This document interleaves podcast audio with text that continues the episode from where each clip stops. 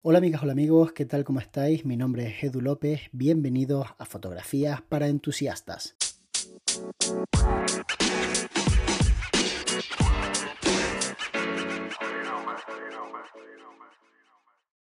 Seguramente hayas escuchado muchas veces la palabra clickbait y la hayas escuchado en situaciones en donde se le acusa a una persona de ponerle un título y dar una información a través de la miniatura del contenido que vas a ver si haces clic que después pues no cumple con tus expectativas, que no llega a ser lo que tú esperabas que fuera. La cosa es que yo he leído muchas definiciones de clickbait, pero la que creo que más se ajusta a lo que siento en la actualidad es la siguiente. Los titulares de clickbait típicamente apuntan a explotar la brecha de curiosidad proporcionando la información suficiente para provocar curiosidad al lector, pero no para satisfacer su curiosidad sin hacer clic en el contenido enlazado. Esta es la que pone Wikipedia y estoy bastante de acuerdo con que ese tipo de clickbait es un clickbait que no solamente hay que hacer, sino que es la única forma de estar en una plataforma y tener éxito. Y os voy a explicar más o menos por qué. Cuando tú llegas a YouTube y empiezas a crear contenido, siempre piensas que lo más importante es la calidad del contenido, que el audio se escuche bien, que la imagen se vea bonita, que la narrativa sea buena, y todo eso es la segunda parte de crear contenido, porque todo eso solamente ocurre si alguien hace clic en tu vídeo. Si no hace clic en tu vídeo, no vale de nada todo eso. Así que si haces un porcentaje de importancia de ¿Cuánto de relevante en el éxito de un youtuber es la miniatura y el título y cuánto de relevante es el contenido? Como mínimo, 50% para cada parte, porque sin una no existe la otra. Así que de nada sirve que estés 20 horas grabándote un vídeo y otras 20 editándolo si cuando lo publicas le pones un título que no genera, que no suscita ese deseo de hacer clic para entrar a ver lo que pues has hecho en el vídeo. A mí esto me ha costado entenderlo como cinco años, literalmente cinco años. De hecho, yo creo que me ha costado mucho más, porque llevo toda la vida siendo consumidor de YouTube desde que empezó y sinceramente siempre he odiado el clickbait. Y la gracia de todo esto es que todo el mundo odia el clickbait, pero es como el algoritmo, no puedes escapar de él. Nosotros somos como pececitos que van nadando y el clickbait es la caña que tiene el creador de contenido para pescarnos. Entonces, si tú realmente quieres pescar, necesitas la caña. Puede que no te guste la caña, pero es que la caña es lo que hace que pesques. Sin caña es muy difícil que pesques. Puede que metiendo las manos en el agua saques algún pez, pero es lo menos probable. Así que por mucho que tú quieras llegar a un montón de gente siendo honesto, poniendo títulos descriptivos que se ajusten a la realidad y miniaturas elegantes, bien diseñadas, olvídate de todo esto. Es una plataforma igual que Instagram, igual que Facebook, igual que Twitter, igual que cualquiera, en donde existen unos códigos. Si tú sigues los códigos, si eres parte del rebaño, tú lo normal es que vayas creciendo y con la protección de todo el rebaño te vaya bien. Pero si tú vas a contracorriente, si tú quieres ser el más honesto, si quieres poner los mejores títulos que se ajusten a lo que tú estás haciendo, te va a ir fatal. Eventualmente de vez en cuando pegarás un pelotazo, como me ha pasado a mí, tendrás algún vídeo viral, porque, bueno, pues por alguna razón, a lo mejor era un poquito de clickbait que hiciste sin darte cuenta, o a lo mejor acertaste con la temática en el momento adecuado. Por tanto, ¿quiénes son los mejores creadores de contenido? ¿Los que más visitas tienen? ¿Los que mejor contenido crean? ¿Los que tienen un buen equilibrio entre ambas cosas?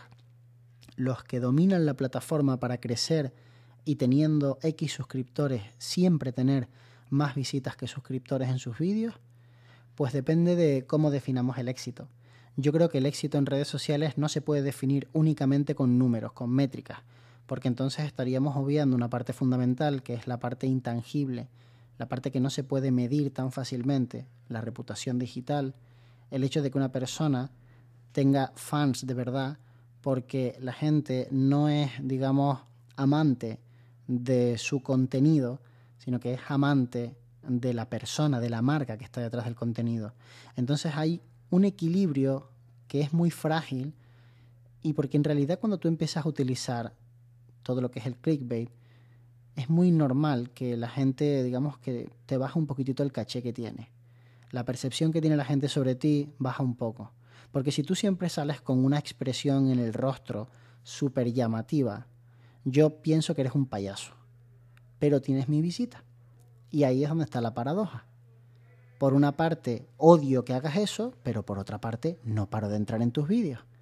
Entonces, si lo que quieres es tener un contenido que se haga viral, que funcione, tienes que buscar la forma de hacerlo viral. Ahora mismo, por ejemplo, acabo de entrar en un vídeo de un chaval que tiene mi respeto porque sabe mucho de producción musical. Analiza muchas piezas, habla de lo que es un compresor, te habla... He aprendido mucho con él, vamos a decirlo así. Y el chico ha aprendido mucho de YouTube porque ya está cerca del medio millón de seguidores. Entonces justamente acaba de publicar una colaboración con una empresa y lo primero que ha hecho es ponerle un título tremendamente llamativo y casi te diría negativo hacia el producto. El título decía algo así como el nombre del producto y después decía tiene demasiado hype, como haciendo referencia a que a lo mejor es un poco bluff, a que a lo mejor lo que promete la marca no, no cumple después cuando abres el paquete. Y gracias a que genera ese título va a tener más visitas que si simplemente pusiera lo que es el vídeo, que es un review de ese producto. Si pones review de tal producto, a no ser que el producto tenga mucho tirón en internet y te traiga visitas simplemente porque aparece en el título el nombre, como un iPad, como un iPhone, como el último producto de Mac, pues si no es ese tipo de producto, olvídalo. Nadie va a entrar en el vídeo.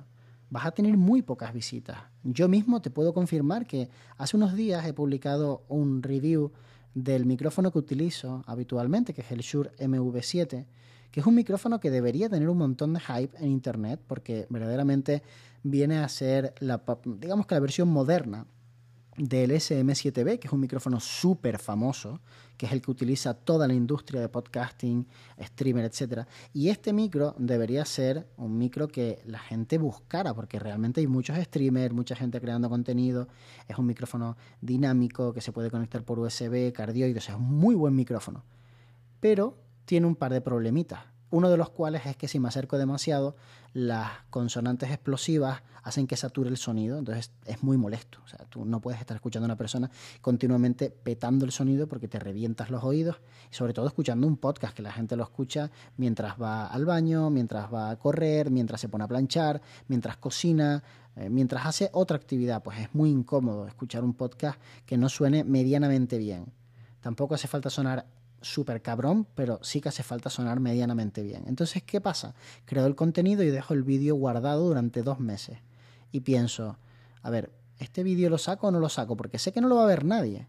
Entonces lo saco y pongo un poquito de clickbait. Y pongo algo así como, no te compres el Shure MV7 sin antes haber visto este vídeo. Pero ¿cuál es el problema? Que yo soy un novato en el clickbait. Que eso no tiene tirón ¿Por qué no tiene tirón? Porque esa frase está muy utilizada, está muy manida. Es como el merecerá la pena o merece la pena, o como el te lo vas a perder. Todo ese tipo de frases a la gente ya no les causa sensación. Entonces tienes que cambiar la oración, tienes que ponerla de otra forma, porque es la única manera de generar visitas hacia tu vídeo. Y lo que he hecho al final es poner un título mucho más clickbait, que es el Shure MV7, y he puesto Shure MV7 en mayúscula, tiene un gran problema. Y ese vídeo crecerá, porque con ese título, en realidad tú no estás mintiendo a nadie. Por eso es buen clickbait, porque generas la curiosidad de la persona, porque la persona dice, ¿cuál será el problema? Quiero verlo, pero no lo sabré si no hago clic en el vídeo. Entonces, lo que he decidido es que a partir de ahora voy a hacer clickbait a tope. No clickbait mintiéndole a la gente, pero sí voy a hacer clickbait porque es la única forma de crecer, de tener visualizaciones. Hace mucho que lo estoy haciendo en el podcast. Hace mucho que los títulos del podcast siempre son llamativos. Porque busco que la gente diga, voy a escuchar este podcast porque realmente el título me llama la atención, pero es la única forma. Y a mí, en lo personal, me molesta un montón, o sea, yo preferiría vivir en un mundo en el que no tenga que recurrir a este tipo de técnicas para que la gente haga clic en tu contenido, en el que las plataformas, cuando alguien decide seguirme voluntariamente, le enseñen mi contenido, pero no es ese el mundo en el que vivimos. Entonces yo no pongo las normas, yo tengo la posibilidad de ir en contra un ratito, y también ir con el rebaño otro ratito, porque es muy cansado ir en contra del rebaño. Te llevas muchos golpes y al final acabas harto.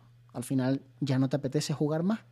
Y como yo veo las redes sociales un poco como un jueguito en el que todos estamos dentro y la gente va jugando y el que mejor juega es el que verdaderamente puede hacer dinero de esto y el resto no pasa esa barrera, pues yo intento jugar con mis mejores trucos, con mis mejores cartas. A veces lo consigo y casi siempre fallo, en realidad, porque desgraciadamente fallo mucho más de lo que lo consigo. Si no, yo tendría en YouTube 2 millones de seguidores, tendría un Instagram con más de 100.000 personas y no lo tengo. Y no lo tengo por una razón, y es que no se me da bien. Igual que se me dan bien algunas cosas, otras no. La gente dice, pero es que quienes te vemos nos encanta y, y me gusta cómo comunicas y ya, pero cuando uno se mete a hacer vídeos, o vas creciendo y el canal coge unos números considerables, o llega un punto en el que ya estás tan cansado de fracasar una vez tras otra que te planteas que a lo mejor no es buena idea seguir, porque el esfuerzo que te lleva es mucho mayor que el beneficio que obtienes. Incluso el beneficio, ya no hablo económico, sino el beneficio simplemente a nivel personal, el hecho de mirar y, que tu vídeo lo ve la gente, ¿no? Porque al final lo que ocurre es que subes un vídeo, yo tengo ahora mismo 60.000 personas en YouTube. Lo han visto mil personas. Es un ratio de mierda, o sea, es un ratio horrible. Que sí, que son mil personas y que es un montón de gente, que eso no me cabe a mí la menor duda, pero que no se corresponde con el número de seguidores que tú tienes. Se supone que si tienes 60.000 personas y publicas un buen contenido, personas que se han suscrito voluntariamente, que nadie les ha obligado, se supone que al menos un tercio, la mitad, van a ver el contenido. Pero no es verdad, es muy difícil llegar a la mitad de tus seguidores.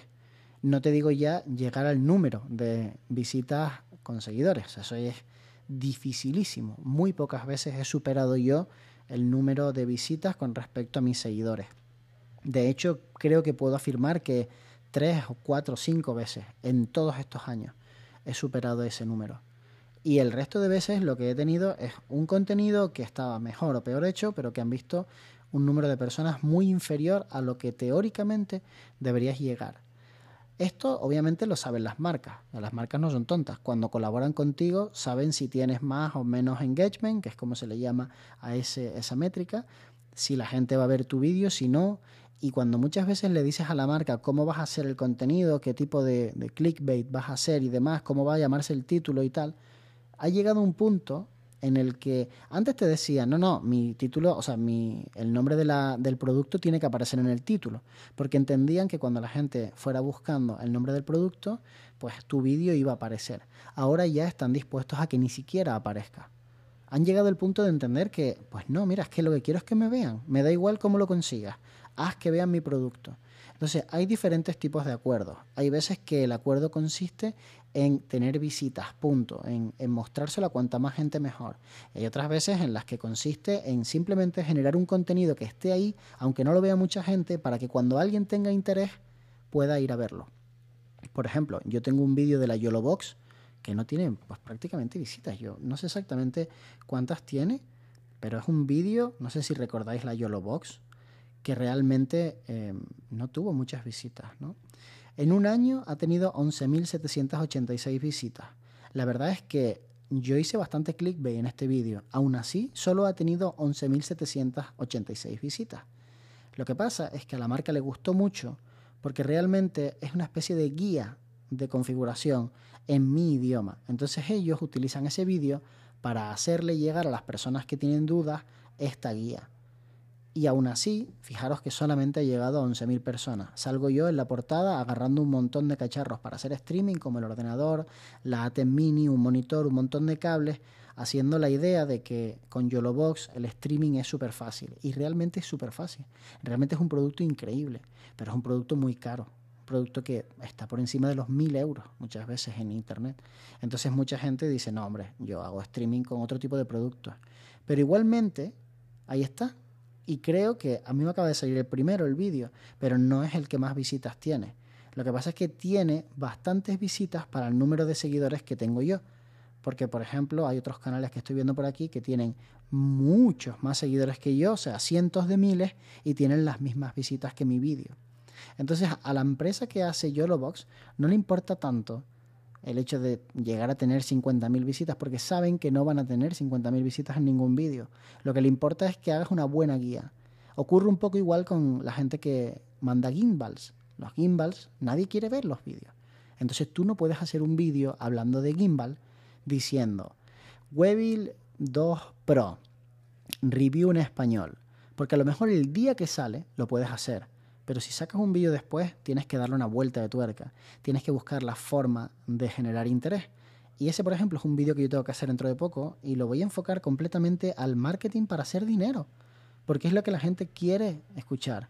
Y la excusa es que compres las herramientas adecuadas y que yo creo que la herramienta más importante, y lo creo de verdad, para generar dinero haciendo vídeos es un buen gimbal porque un buen gimbal te permite hacer cosas que son increíbles, que llaman mucho la atención y que hace que la audiencia permanezca. Te permiten hacer hiperlapse, te permiten hacer eh, cámaras lentas de una forma con un movimiento súper fluido y genial, te permiten hacer millones de cosas súper guapas.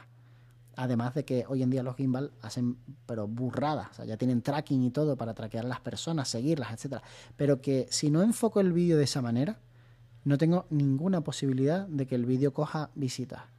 Así que el clickbait realmente no es una opción, es la única opción que tienes si quieres estar en la plataforma.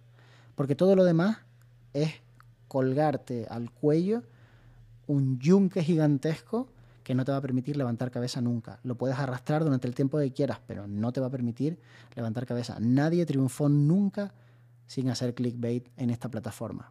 Y casi me atrevería a decir que en ninguna, Casi me atrevería a decir que sin utilizar las técnicas que sabemos que funcionan en Instagram, nadie va a triunfar. Nadie va a ganar seguidores por la cara, a no ser que seas Jennifer Aniston, hayas hecho la serie más famosa de la historia de la televisión moderna y obviamente te abras un Instagram sin fotos y tengas 5 millones de seguidores, pero claro, tú no eres Jennifer Aniston. Espero que te haya gustado este podcast y nos vemos muy pronto. De hecho, nos vemos mañana.